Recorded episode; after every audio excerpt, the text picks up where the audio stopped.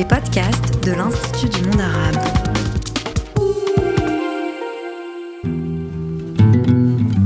L'Institut du monde arabe vous propose de découvrir la création littéraire arabe contemporaine sous toutes ses formes, à travers des entretiens avec des auteurs et autrices. Dans cet épisode, Bernard Manier reçoit Yamen Manaï pour son roman Bel Abîme. Bonsoir à toutes et à tous. Euh, très heureux de vous retrouver dans cette salle avec Yamen Manaï, qui est prix de la littérature arabe 2022. Peut-être ma, toute première question, quel effet ça fait d'être euh, prix de la littérature arabe 2022 hum, ça fait plaisir. Je suis euh, très heureux d'être là, très heureux que d'être distingué par le biais de ce mot, de ce terme, qui en général ramène plus d'emmerde qu'autre chose, on va dire. Euh, là, être distingué pour ça, ça me touche. Parce que la langue arabe, c'est euh, la langue avec laquelle j'ai euh, découvert la littérature, avec laquelle je me suis passionné par la littérature. Et que ma littérature soit associée à cette langue et à cet héritage, je trouve ça plutôt émouvant.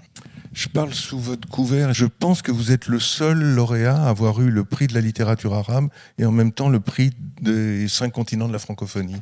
La particularité de ce petit pays, mmh qui est la Tunisie, qui est aussi euh, à la fois euh, orientale et arabe et à la fois africain.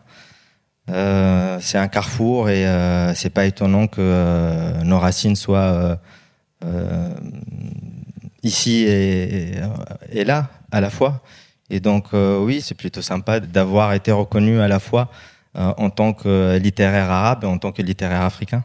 Alors on va entendre un, extrait de Bel Abîme, donc le livre pour lequel vous avez obtenu ce, prix, qui est publié aux éditions Elisa Clémence Azincourt. Quel âge j'ai? 15 ans. Cela vous étonne? À me voir et à m'entendre parler, je fais plus. Ça, c'est indépendant de ma volonté. Je ne l'ai pas choisi. Pas plus que dans son arbre, un fruit, choisi d'être ou non irrigué par le soleil. C'est la vie qui a décidé pour moi. Et je peux vous dire qu'à l'intérieur, je me sens vieux de mille ans. Oui, je suis de la banlieue sud de Tunis. La banlieue populaire. Vous êtes gentil. Populaire, c'est pas vraiment le mot. Pourri conviendrait mieux. Qu'est-ce qu'il y a de pourri là-dedans? Bah, à peu près tout. Je ne parle pas des gens. Ceux-là, ils sont pourris quelle que soit la banlieue. Oui, c'est ça, l'urbanisation, l'infrastructure, l'aménagement du territoire. Il faut venir nous visiter les jours de pluie, quand les rues deviennent des ouettes torrentielles et que les égouts nous vomissent dessus notre propre merde. Ou peut-être euh, préférez-vous les jours de chaleur où les poubelles partout entassées nous envoient à la gueule des effluvrances et des hordes de moustiques? Venez donc visiter notre banlieue. Et si vous êtes en voiture, prenez garde aux nids d'autruche, parce qu'à cette taille, on ne peut plus guère parler de poules. Prenez garde au passage à niveau sans barrière car un train de notre vétuste arsenal peut surgir et vous expédier vite fait bien fait dans les bras de vos ancêtres. Venez, promenez-vous donc le long du littoral de notre banlieue sud, de Radès à Slimane, pour voir dans quoi patauge les mômes l'été pour se rafraîchir. Une mare de pisse. Il n'y a pas d'autre mot, parce que c'est là qu'on déverse nos eaux usées. Randonnez donc dans nos forêts, de celles de Radès à jbel histoire de vous imprégner les yeux d'un dépotoir indigne qui a fait crever les vrais habitants de cette nature. Suivez le cours de l'Oued Méliane et constatez le mariage haut en couleur des déchets industriels et domestiques. Longez nos murs et lisez taguer des phrases du genre Maudit soit celui qui pisse ici. Maudit les parents de celui qui dépose ses poubelles ici. Non, ça ne marche pas. Au contraire, elles aiguisent notre appétit de mal faire, affûtent notre défiance. On lève même plus haut la bite pour arroser au mieux ces injonctions désespérées. Aucun mur ne nous effraie aucune inscription. On ne craint aucune malédiction, car la malédiction, c'est nous. Car c'est celui même qui écrit cela sur son mur qui pisse sur celui du voisin. C'est celui même qui écrit cela sur son mur qui jette sa merde contre le mur de son voisin. Le mur. Le mur. Le pays va dans le mur. C'est ce que tout le monde dit depuis des mois. Mais un soir, au Café des Sports, Tarek, le cerveau, a fait ses calculs et a déclaré À la vitesse à laquelle on y va, je ne crains pas pour le pays, je crains pour le mur. On va le défoncer, on va le niquer, et on va passer de l'autre côté de l'espace et peut-être même de l'autre côté du temps. Autour de lui, tout le monde a ri, de ce rire qui est en fait une autre façon de pleurer. Alors, Yamen Belabim, qui parle là et, où sommes-nous? Alors, euh, nous sommes euh, avec un jeune adolescent, un adolescent qui a 15 ans. Il est en garde à vue et euh, il dialogue. c'est un dialogue qui n'en est pas vraiment un parce qu'il n'y a que sa voix qui résonne. Et il dialogue avec un avocat, commis d'office et un expert psychiatrique venu préparer son procès. Et euh, comme vous le voyez donc, euh, c'est plutôt lui qui fait le procès de sa société en expliquant les raisons de sa présence euh, en prison. Et ce jeune homme, il est perdu, il est brimé, il est blessé, il a été délaissé à la fois dans sa famille, dans, dans la société, d'une certaine façon. C'est un archétype d'un jeune Tunisien d'aujourd'hui? Oui, oui, malheureusement, la jeunesse est laissée pour compte. On a souvent dit que la révolution tunisienne était la révolution des jeunes, et c'est vrai que la personne qui s'est immolée par le feu était jeune. C'est vrai que beaucoup de blogueurs ont réussi à transmettre euh, ce qui se passait dans l'arrière-pays jusqu'aux grandes villes euh, et ils ont euh, réussi à relayer l'info. Je pense par exemple à la blogueuse Lena Benmani qui nous a quittés malheureusement. Et pour se retrouver ensuite gouverné par le président le plus vieux du monde, Béji Sepsi, il avait 94 ans. Quand il est décédé, il était toujours président. Et si la maladie ne l'avait pas emporté, je pense qu'il serait toujours probablement président. Donc euh, cette jeunesse n'a pas eu sa chance, euh, quels que soient les gouvernements. Et depuis la Révolution, elle est encore plus marginalisée. on a toujours dit que c'était le trésor de la Tunisie parce qu'on n'a pas de minerais, on n'a pas de ressources naturelles. Donc on a souvent dit que la jeunesse tunisienne était le vrai trésor du pays, mais euh, réellement euh, on s'en occupe pas et il devient plutôt un problème.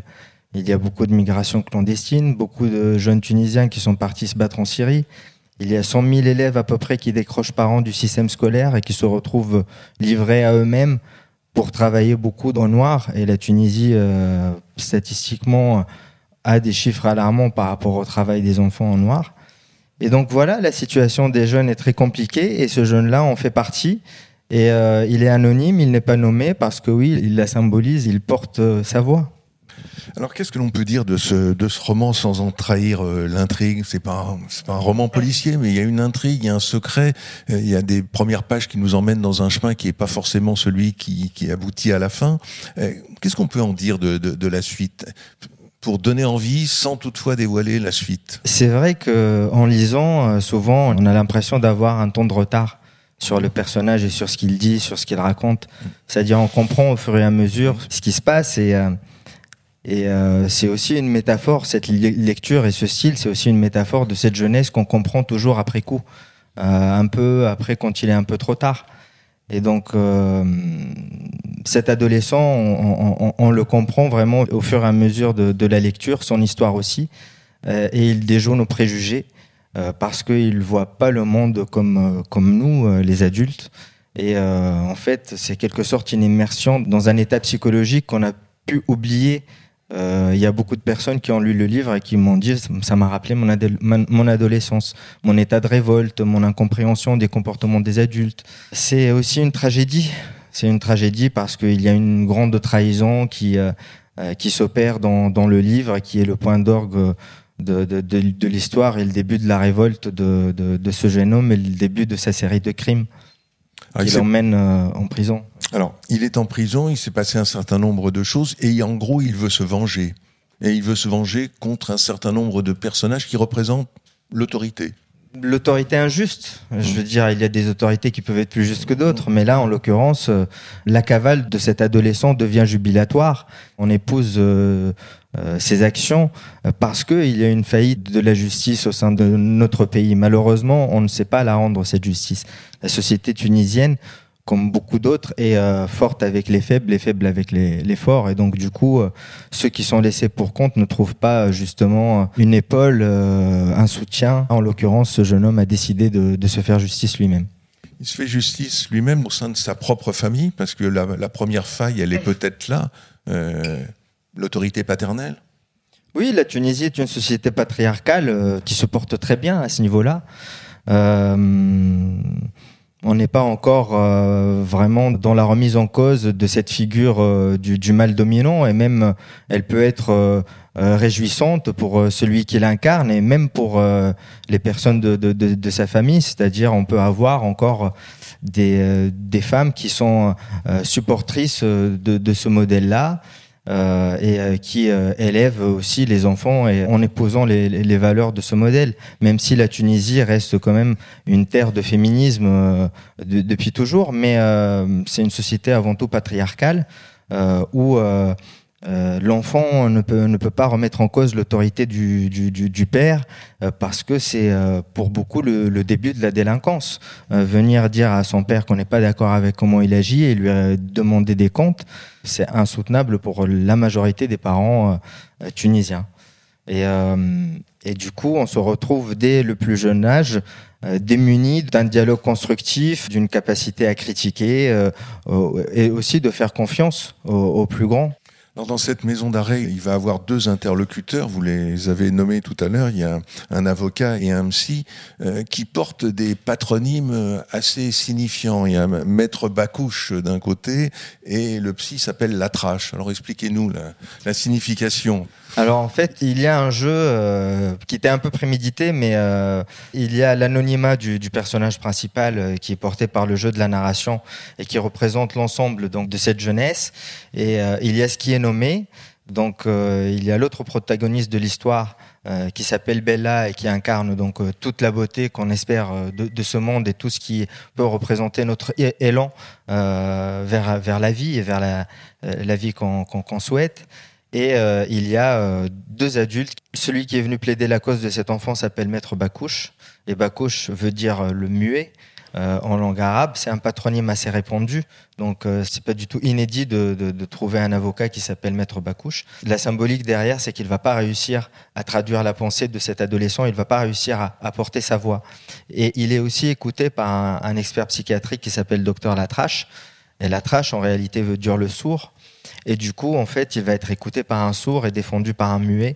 Et ça augmente le cynisme autour de la condition de ces jeunes qui, euh, qui ne trouvent euh, euh, aucune oreille pour, pour, pour, les entendre et aucune personne qui, qui, qui, parle pour eux.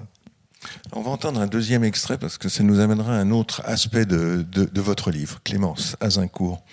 On est à la page 70 du livre. Qu'on revienne à notre sujet. Qu'on revienne aux femmes. D'accord.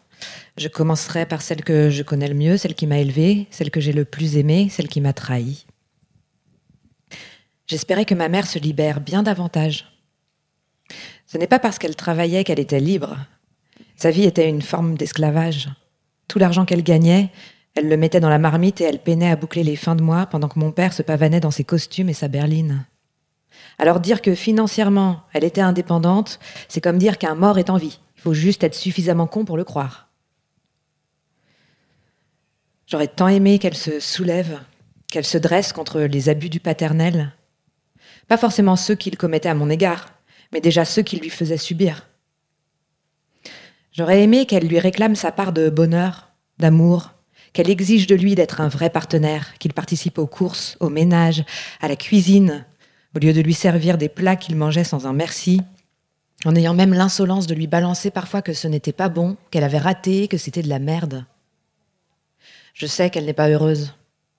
Comme je sais qu'aucune de mes voisines ne l'est, ni mes tantes, ni mes cousines. Pourquoi vous croyez qu'elle leur fiche la paix à leur mari? Qu'elle les laisse palabrer des heures au café, si ce n'est pour ne pas voir leur gueule, pour avoir un peu de répit? La vérité, c'est que les hommes du pays ne savent pas rendre les femmes heureuses. Et elles Elles ont dans ce qu'elles endurent leur part de responsabilité.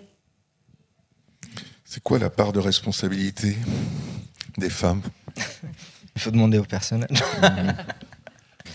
euh, en fait, je, je, je, ne voulais pas euh, dire uniquement que, euh, que le système patriarcal repose euh, seulement sur euh, le comportement des, hommes, mais il y a aussi, malheureusement, pour ce personnage et dans cette famille, il y a une complicité de la mère qui ne remet pas en cause ce système-là. Et beaucoup de mères tunisiennes que, que je connais n'osent pas remettre en cause parce que Malheureusement, par exemple, le divorce est une question socialement très brûlante en Tunisie.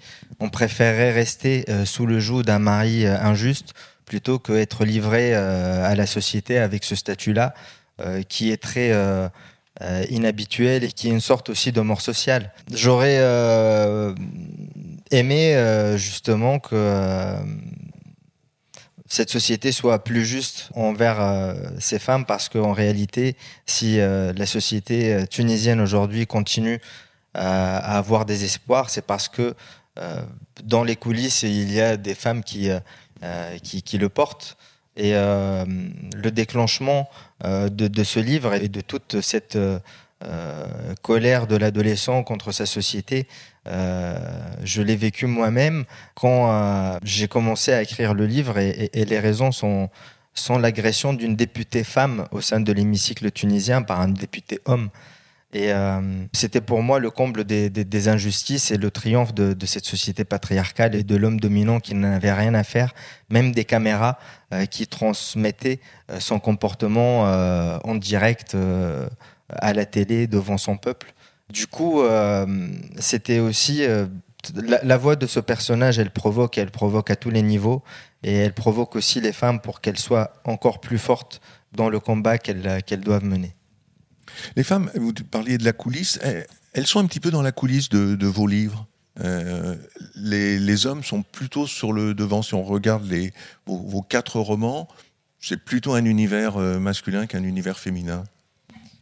Ça peut être euh, une lecture, mais euh, en tout cas, ce qui est sûr dans, mes romans, il y a quelque chose d'assez constant, c'est que euh, les hommes excellent dans l'art de se mettre dans le pétrin, et les femmes sont là en général pour les sortir de, de, ce pétrin dans lequel ils sont englués. mais c'est aussi à l'image de notre société, non? Ce qu'on voit le plus, malheureusement, sur le devant de la scène reste quand même des hommes et celles qui euh, font euh, derrière que ça peut fonctionner, euh, ne serait-ce que à l'échelle de la famille, celles qui font les courses, celles qui ramènent les enfants de l'école, celles qui qui, qui font tourner les machines à laver, celles qui font que le monde continue à marcher à peu près correctement sont les femmes. Vous disiez tout à l'heure que votre rôle aussi, c'était d'inciter. C'est ça aussi le, le rôle de l'écrivain, c'est d'aiguillonner, de gratter là où ça, là où ça fait mal? Alors, vraiment sans aucune prétention, euh, j'ai écrit ce livre pour moi déjà aller mieux. Je l'ai écrit pour, pour moi et c'est comme ça que j'ai écrit aussi mes autres romans. Je n'ai pas forcément ciblé euh, quelque chose euh, à gratter, mais en fait, je pense que c'est un poil à gratter commun à tout le monde sur lequel j'ai focalisé peut-être mon attention à un moment et qui a fait que l'inspiration m'est venue et l'écriture m'est venue. Euh, cette scène de violence m'a été tellement insoutenable que j'ai dû réellement écrire pour euh, aller mieux, pour me débarrasser de ça, pour ne pas le garder à l'intérieur de moi, quelque part le sublimer. Et, euh, ça s'est transformé du coup en manifeste contre la violence, parce que c'était ça le point de départ du livre, de l'écriture. Et ça va mieux? Oui, oui, vraiment, vraiment, ça va mieux, parce qu'en fait, ce, livre m'a fait du bien déjà quand je l'ai terminé, et il a fait du bien à beaucoup de lecteurs. Euh, j'ai eu beaucoup de messages euh, de, jeunes Tunisiens et même autres euh, qui m'ont dit que l'histoire les a touchés, que ils ont compris mieux ce que c'était aussi l'adolescence. Beaucoup l'avaient oublié, comme je vous ai dit. J'ai même eu, je veux pas tout dire parce qu'on déflorait l'intrigue, mais il y a eu des, belles amitiés qui se sont nouées grâce à ce livre. Et aujourd'hui, il y a des, professeurs en Tunisie surtout, et même en France, qui font travailler leurs élèves sur, euh, sur ce livre parce qu'ils considèrent qu'il a un contenu qui doit euh, intéresser les jeunes. Il pose des tabous, euh, et notamment la violence au sein du cercle familial qu'il faut briser. Et, la parole se libère aussi grâce à, grâce à la littérature. Et, si la littérature arrive à jouer ce rôle-là, alors vraiment euh, on, se considère béni. Et moi, je me considère béni d'avoir écrit un tel livre.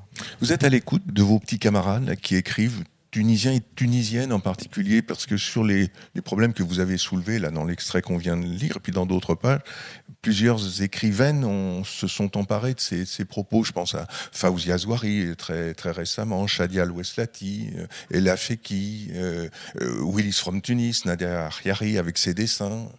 Toutes ces femmes ont, dit ces choses d'une façon très, très forte. Euh, oui, et heureusement. Et encore, euh, dans la littérature, on voit euh, beaucoup plus les femmes en, Tunisie que les hommes. On a des, des personnes vraiment extraordinaires à ce niveau-là. c'est des sujets qui, plus on en parle, de toute façon, mieux on se portera. la seule chose peut-être que j'ai fait différemment, c'est que j'ai raconté cette histoire par le biais d'un adolescent et euh, ça, je pense qu'en Tunisie, on l'a pas suffisamment développé. La voix des, jeunes reste pour beaucoup euh, quelque chose d'inaudible, un, bruit de fond euh, qu'on n'arrive pas à s'expliquer. quand j'ai fini d'écrire le livre Bernard, un mois après, en janvier 2021, des jeunes de la banlieue de Tunis, de la banlieue déshéritée, sont sortis parce que ils étaient en manque d'attention, euh, de loisirs. Euh, il y avait le confinement, le couvre-feu. Euh, c'était insoutenable pour eux. les conditions dans lesquelles ils vivaient, ils sont sortis pour réclamer un peu plus de moyens, un peu plus d'attention. Et on les a pas écoutés, on leur a envoyé la police, ils étaient gazés, matraqués. il y en avait même un qui a fini complètement déshabillé pour vraiment porter au, plus haut l'humiliation. Euh, c'était des images qui ont scandalisé les Tunisiens et, cette répression continue encore envers les jeunes. Il y en a beaucoup qui quittent le, pays, qu'ils soient diplômés ou pas, euh, si bien qu'il euh, y avait le, ministre italien des Affaires étrangères qui disait Je comprends pas, la Tunisie, ce n'est pas un pays en guerre et pourtant on reçoit autant de réfugiés à Lampedusa que de Syriens, que d'Afghans. Et euh, ça traduit quelque chose, ça traduit un mal-être, ça traduit euh, euh, un sujet sur lequel il faudra s'atteler. Alors vous, vous êtes attelé d'une part en, prenant ce jeune homme comme personnage principal, mais aussi en, faisant quelque chose d'original dans l'écriture. Vous esquissiez la chose tout à l'heure en disant que, en fait, c'est un jeune homme qui fait les questions et les réponses. Vous avez institué un système d'écriture, une sorte d'auto-dialogue. Il restitue des dialogues passés. Il fait, oui, les questions, les réponses. Comment, comment vous avez imaginé cette parole, ce type de parole, ce choix d'écriture? En fait, quand j'ai commencé, je me suis rendu compte que euh, fallait que tout le texte soit porté par l'attention de ce personnage et que euh, pour garder le lecteur euh, dans l'apnée dans laquelle je me trouvais moi aussi en tant qu'écrivain, et ben en fait il fallait qu'on n'entende que lui et que euh, même les, autres voix doivent passer par son intériorité pour, euh, pour, pour, euh, pour sortir. Et du coup, on devine, il y a un jeu qui m'a amusé, c'est d'essayer de faire comprendre quelles étaient les questions en fournissant en même temps les réponses et d'essayer de varier à ce niveau-là pour pas reprendre la même forme stylistique. Et aussi, même au, niveau de la ponctuation, je pris le pari que même si je faisais parler une, autre voix que la sienne, c'est-à-dire s'il rapporte un dialogue, c'est qu'on ne tire pas de trait à la ligne, qu'on ne fasse pas euh, des, guillemets pour justement ne pas perturber euh, le flux euh, et ne pas le, desserrer. rester toujours dans, ce, dans cette fréquence de, mitraillette que, le texte se voulait. C'était forcément un jeu JE cette fois qui devait être employé. Vous avez jamais imaginé un, narrateur euh, omniscient, comme on dit, qui mènerait le dialogue, qui mènerait l'intrigue? Non, parce qu'en en fait, le jeu pour le lecteur, c'est un alter ego. Euh, en tout cas, moi, quand je lis un livre avec euh, le jeu, je m'identifie pas dans le personnage. mais si le livre m'emporte, je finis par, par l'incarner. Et, et peut-être que l'objectif était justement de commencer avec ce jeu euh, qui recuse tout, euh, y compris même peut-être le lecteur, parce qu'il dit des gros mots d'emblée. Et il y a des lecteurs qui peuvent être heurtés par, par ça. Et même j'ai des lecteurs qui m'ont dit, écoute, est-ce que tu remplacerais pas le mot enculé que le jeune homme dit dans la première page par le mot salaud parce que ça fait plus littéraire? Je disais non, ça fait littéraire peut-être, mais ça fait pas adolescent. Et donc on commence par euh, un jeu dans lequel on n'arrive pas à s'identifier parce qu'il est survolté. Euh, il n'est pas révolté, on le voit survolté et, et on le comprend pas. Mais en fait, le, pari euh, pris euh, tout au long de l'écriture, c'est de réduire la distance entre le lecteur et ce personnage-là jusqu'à ce qu'il finisse par fusionner et jusqu'à ce que euh, le lecteur finisse par incarner cet adolescent et vivre les mêmes émotions que, que, lui. Et c'est ce que j'ai aussi ressenti en tant qu'écrivain. si j'avais utilisé un autre personnage que le jeu, il aurait été toujours, je pense, distant par rapport au lecteur. Et cette fusion n'aurait pas pris mais le fait de le lire avec le jeu, j'ai fait ci, j'ai fait ça, à un moment, en fait, le lecteur se retrouve dans la banlieue de Tunis avec le fusil euh, dans la peau du personnage. Bel abîme. Un, mot sur ce, sur ce titre, euh, Oxymore. Euh, qu'est-ce qu'il faut y mettre Quelle lecture en faites-vous Vous? Alors, pour tout vous dire, c'était pas le titre premier du manuscrit. Le titre premier du manuscrit était violent et même euh, des enchanteurs.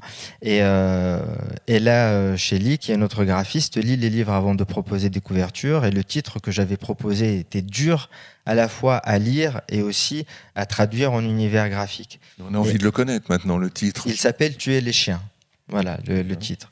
Et donc, du coup, euh, euh elle m'a dit c'est pas c'est pas un titre très marketing ça mmh. donc il vaut mieux que tu le changes et euh, c'est vrai que je n'ai pas un nom euh, vendeur. En tout cas, les gens ils vont pas acheter un livre rien que euh, par mon nom. Je peux pas aujourd'hui me permettre d'installer ça entre moi et mon, et mon futur lecteur. Et du coup, j'ai accepté le fait que, que je faille changer le nom.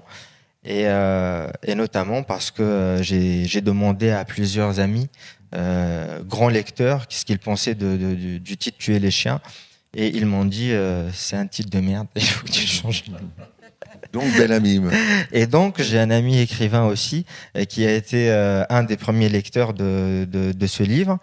Et, euh, et, et, je faisais des tentatives de, de, titres. Euh, j'ai dû en faire une quinzaine, une vingtaine. Et à chaque fois, je lui ai envoyé, je lui ai dit, tu penses quoi de ça Tu penses quoi de ça? Et jusqu'à ce que je trouve, moi, cette formule oxymorique qui m'a paru vraiment intéressante parce que là-dedans, on entend Bella qui est euh, le nom de l'autre personnage du livre. Mmh. Euh, c'est une oxymore qui traduit l'état du pays, qui est beau, mais que les gouvernements successifs et le comportement de, de, de, de, de ses habitants ont abîmé. L'adolescent de ce livre est un personnage qu'on aurait aimé rencontrer dans d'autres circonstances, parce qu'il est intéressant et beau par ailleurs, mais il finit aussi abîmé. Et euh, finalement, euh, aussi, c'est un clin d'œil à ma mère parce que euh, son livre préféré, c'est Belle Amie. Mhm. Et souvent, quand on présente Belle Abîme, les langues fourchent et disent voilà, vous pouvez lire Belle Amie, c'est un très bon livre. Et après, ils se rattrapent. Guy Manaille, c'est ça Et c'est une façon de, ouais, de, de, de, la faire venir aussi de temps en temps avec moi. C'est facile de se mettre à la hauteur d'un adolescent de 15 ans quand on n'a plus tout à fait 15 ans? Pour moi, ça a été facile parce que euh, je ne vois pas le temps passer depuis et euh, je suis toujours aussi révolté euh, par les injustices que lorsque j'étais enfant. En fait, j'ai grandi dedans et je pense que c'est une caractéristique finalement. Cet œil décalé, cet œil qui réclame toujours mieux. J'ai vécu dans dans une banlieue nouvelle de, Tunis qui s'appelle euh, la Nouvelle Médina, euh, par antagonisme avec l'ancienne Médina. Et donc, euh, c'est une euh, construction nouvelle avec des rues euh, bien parallèles et qui portent des noms très ambitieux. Moi, j'habitais rue de la Justice. Il y avait en face de moi rue de la Fraternité. Derrière, il y avait rue de la Repentance. Euh, plus loin, il y avait la rue de l'environnement. Euh, j'ai vu des gens se taper dessus à rue de la Fraternité. J'ai vu plein de déchets rue de l'environnement. J'ai vu, euh, j'ai vu en fait un décalage immense entre ce qui est annoncé et, ce qui est vu. Et, et j'ai eu toujours l'impression que quelque part il y a une supercherie. il y a un monde qu'on nous raconte quand on est enfant Et au final, on, se réveille, on constate que c'est pas du tout l'histoire et qu'il va falloir qu'on qu'on se la fasse nous-mêmes. Et, et c'est ça qui est un peu dommageable en Tunisie, c'est qu'il y a un gap entre les générations et on prépare pas les jeunes au monde qui les attend. Euh, ils doivent se faire eux-mêmes leur idée de tous les tabous, de tous les problèmes, ils doivent les surmonter parce que euh, la famille se rencontre euh, surtout dans le silence et quand on a l'impression que tout va bien. Chacun tait ses secrets. Est-ce que d'une certaine façon, le, les mots que vous donnez à la bouche de ce, ce jeune adolescent, c'est un petit peu les mots que vous n'avez peut-être pas eu, vous, quand vous étiez adolescent? Ah ben, je peux vous dire que je me taisais pas moi quand j'étais adolescent. Mm, mm. j'étais euh, j'étais identifié comme l'insolent euh, par excellence. Donc euh, non. Donc vous lui ressemblez. Oui, il vous ressemble. disons que oui, il y, a, il y a des choses similaires. Je me rappelle un Nantes, dans une librairie, je faisais une rencontre. Il y avait un, un jeune Tunisien qui, qui n'attendait qu'une seule chose, que la rencontre se termine pour venir me dire je suis le personnage de, votre livre. Euh, et, il me le prouve par, par son propre parcours, qui est vraiment très très similaire à celui du, du, personnage principal. Donc euh, oui, il y a beaucoup de similitudes. Les jeunes Tunisiens se reconnaissent tous dedans parce que c'est notre matrice, mais il faut se dire que les parlantes euh, en dehors aussi parce qu'il ne faut pas croire que, la cause de l'enfant est gagnée même dans les pays où on a l'impression qu'elle est. les enfants en France aussi euh, et partout ailleurs dans le monde euh, mériterait beaucoup mieux, largement mieux. Et c'est pour ça que ce livre peut aussi traverser la frontière de la Tunisie. Alors ce livre, c'est le, quatrième que vous publiez chez Elisa. Je qu'on dise un mot sur les précédents pour que vous situez un tout petit peu. Euh, le premier commençait par une phrase qui n'était pas sans, référence, quand quelques années plus tard, Christian Bolbé moi, ça me dit quelque chose quand je lis cette phrase-là. Oui, en fait, ça fait écho à, à, à 100 ans de solitude de Gabriel Garcia Marquez, qui est un livre prodigieux, un livre qui m'a marqué. Euh, j'étais réellement euh, subjugué par euh, le, talent de, Gabriel Garcia Marquez. Et c'était une façon de, lui rendre hommage, de rendre hommage à, un de mes maîtres de, la littérature et de ce réalisme magique dans lequel on baigne, nous, dans nos sociétés orientales, africaines, et qu'on attribue souvent à, l'Amérique latine, mais la littérature orientale et, africaine regorge de, ce réalisme magique. Et c'était pour moi aussi magique de le retrouver un océan plus, plus loin. Alors vous, l'oriental, vous avez fait aussi du roman latino-américain, parce que le suivant, la sérénade d'Ibrahim Santos, on est du côté de la Caraïbe, donc euh, vous jouez au latino-américain Oui, oui, tout à fait. En fait, mon contact avec euh, l'Amérique latine était euh, très particulier, comme celui de beaucoup de Tunisiens, parce qu'en fait, à un moment, le gouvernement de, Ben Ali, il, fallait bien qu'il nous occupe. Il a commencé à diffuser des soap-opéras mexicains, brésiliens de 300 épisodes. Euh, tous les gens regardaient euh, ça. Ils connaissaient euh, la banlieue de Mexico encore mieux que la banlieue de Tunis. C'était assez marrant. donc en fait, c'était aussi un clin d'œil à, cette époque-là et aussi à, la littérature sud-américaine que j'affectionne et aussi à, Cuba, qui est un pays pour moi jumeau de la Tunisie parce que quand j'ai visité Cuba, et, c'est là que le livre euh, m'est parvenu, en tout cas c'est là que je l'ai imaginé. Euh, Cuba était euh, la Tunisie, ils avaient un dictateur, nous aussi. C'était une dictature militaire pour eux, policière pour nous. il y avait de la propagande, des messages politiques écrits partout, des photos de politiciens véreux un peu partout et une jeunesse brimée euh, qui n'arrive à rien faire, euh, qui est scotchée euh, et qui regarde le monde progresser autour d'elle alors qu'elle, elle ne, elle ne parvient à rien. Et donc voilà, pour moi, Cuba, c'était la Tunisie qui parle espagnol.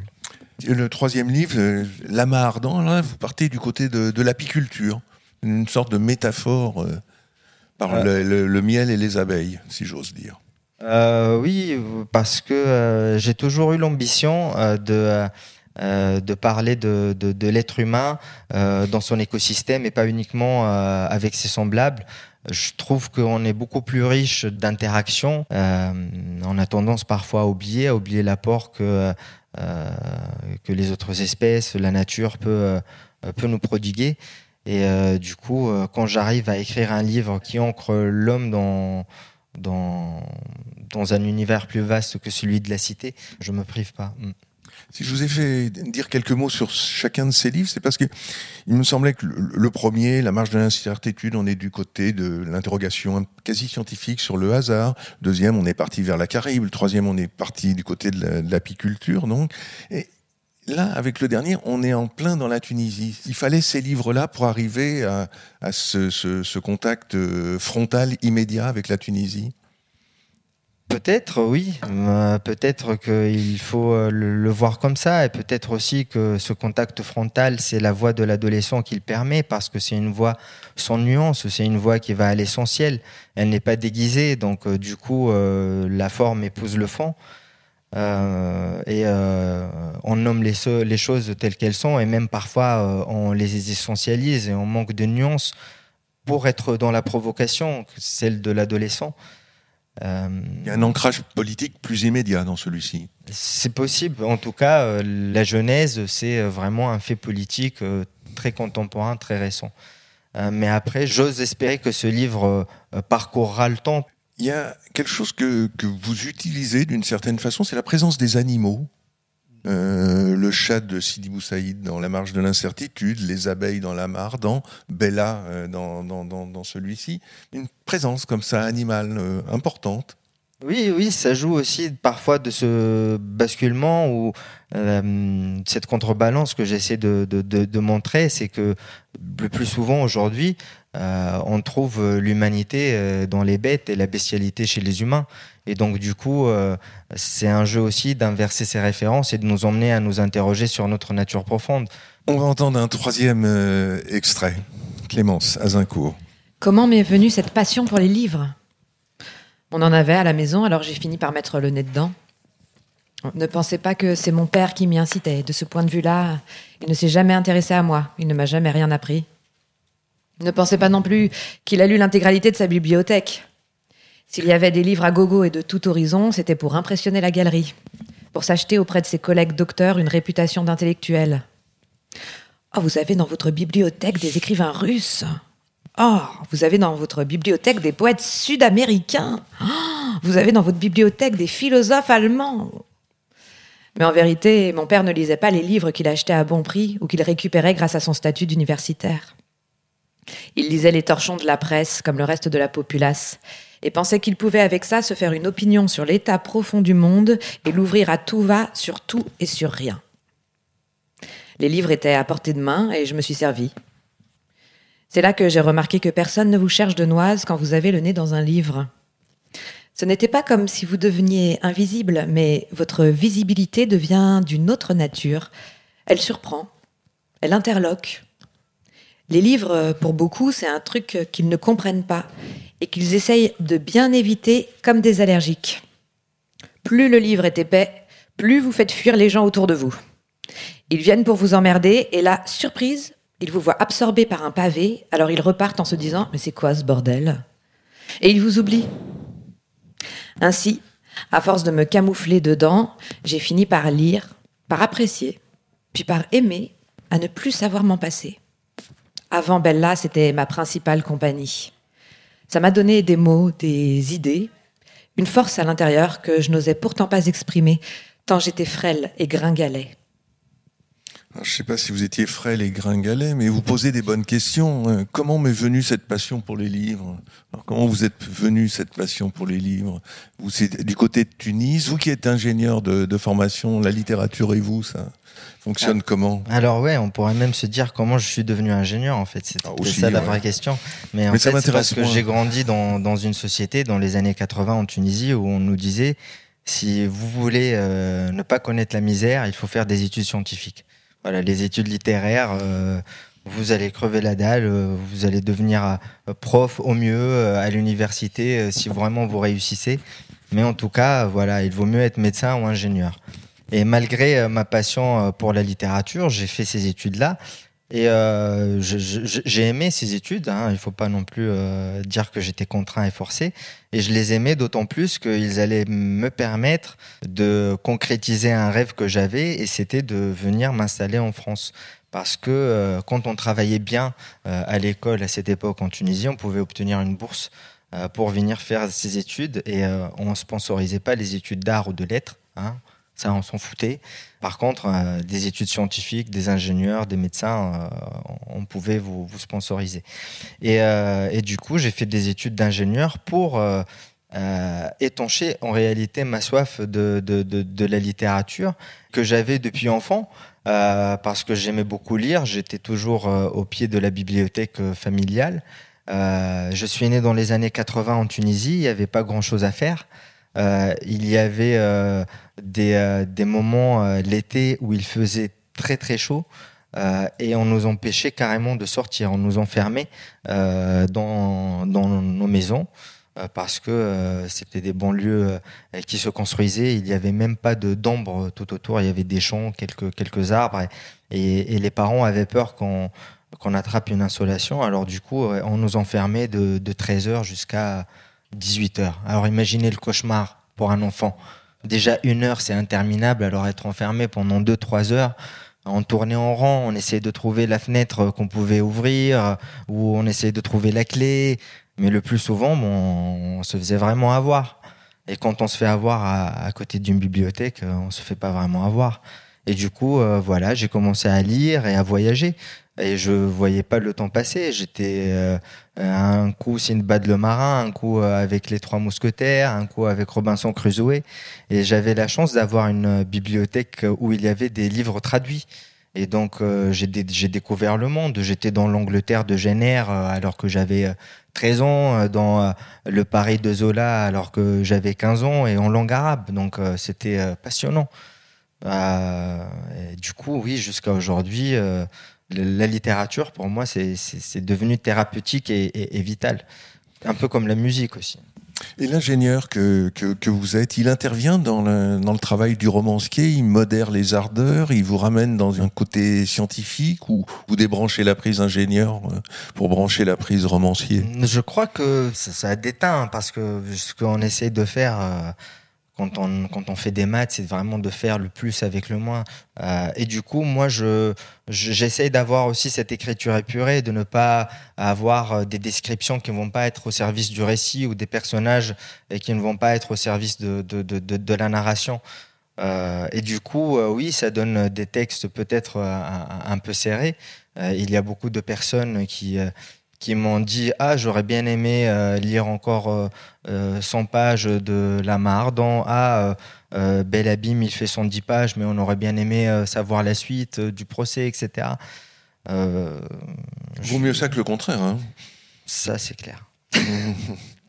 Ah, une, une, toute dernière question dans la, la, la sérénade d'Ibrahim Santos. Vous avez fait une, préface. Le livre est paru en mai 2011. vous évoquiez la révolte de 2007 et vous disiez ceci, je vous cite, que c'était magnifique pourvu que cette montagne de dignité n'accouche pas d'une nouvelle souris manipulatrice. Aujourd'hui, 11 ans après, vous écrivez quoi? En fait, ce qui s'est passé en Tunisie me rappelle furieusement une phrase d'un écrivain italien euh, qui s'appelle Lampedusa, c'est marrant. Mmh. Euh, et qui dit euh, euh, pour que rien ne change, il faut que tout change. Et en Tunisie, on n'est pas loin de ça. C'est-à-dire sur les dix dernières années, on a changé pas mal de choses. On est passé d'un parti unique à quasiment une soixantaine ou soixante de partis d'un coup. on a eu deux présidents pendant quasiment 50 ans. On en a eu 6 euh, d'un coup sur 10 ans, 10 gouvernements. Mais en réalité, euh, c'est que euh, la, partie émergente de l'iceberg qu'on décore et qu'on repeint.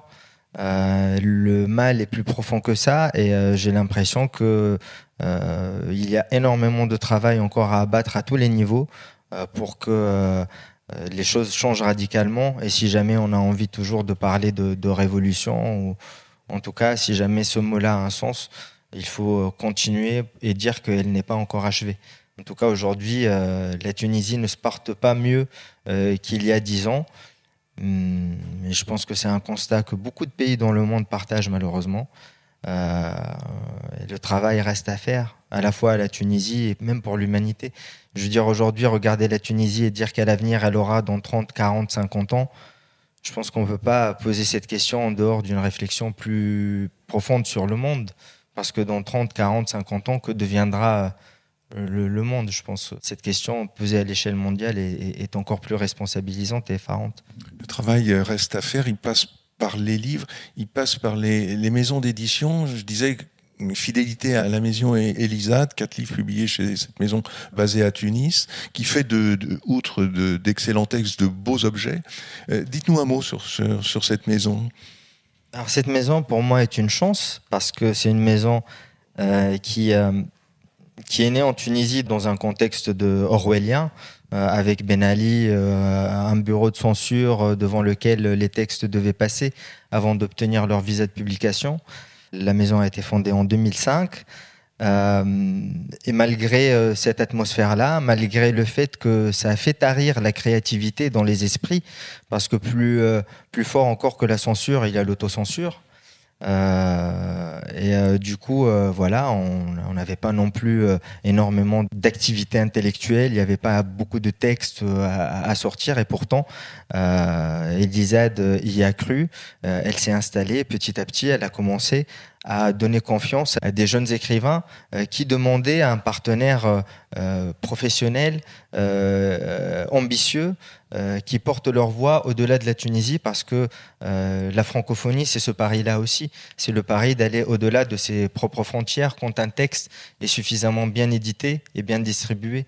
Euh, et, et, a œuvré dans les dernières années, les dernières décennies à, réaliser ça.